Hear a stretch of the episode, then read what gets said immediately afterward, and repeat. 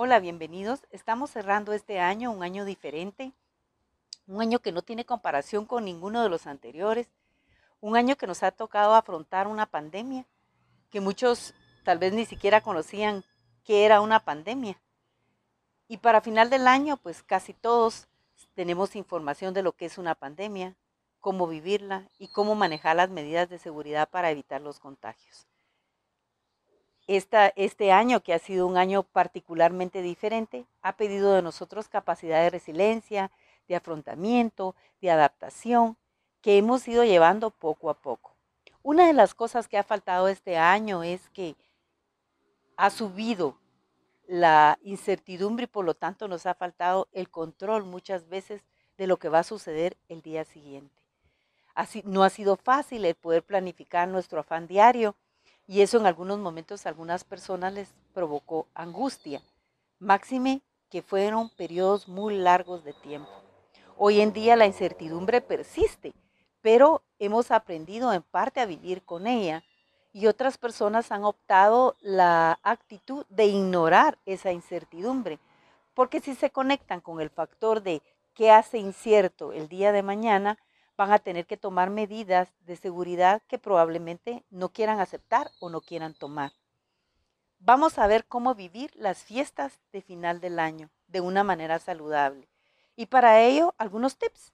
¿Qué podemos hacer para vivirlas de manera saludable? Uno, recordarnos en tratar de mantener en nuestro hogar un ambiente agradable, luminoso y alegre, que permita la cohesión familiar, ese círculo de calidad interno, pero que también permita la convivencia hacia afuera con otros, ya que eso hace un buen equilibrio y es algo saludable.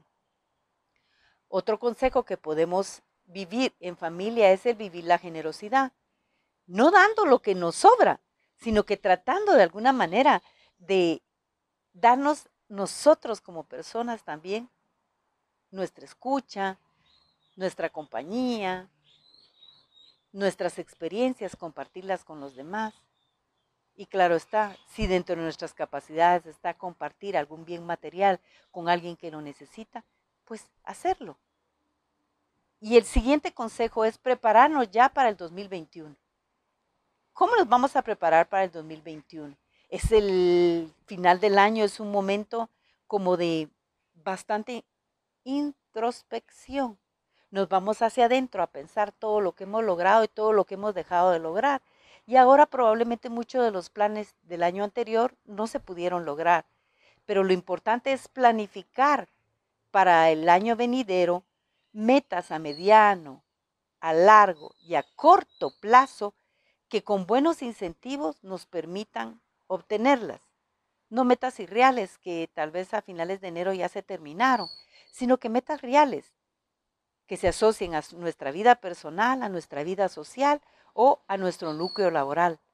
Cualquiera de esas áreas sería saludable para que nosotros colocáramos metas en el hacer, en el ser y en el tener, para que exista un equilibrio personal para el siguiente año.